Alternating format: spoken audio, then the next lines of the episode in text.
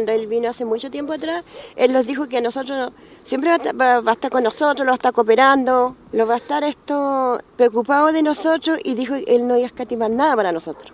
Porque bien saben todas las autoridades lo que nosotros pasamos tiempos anteriores.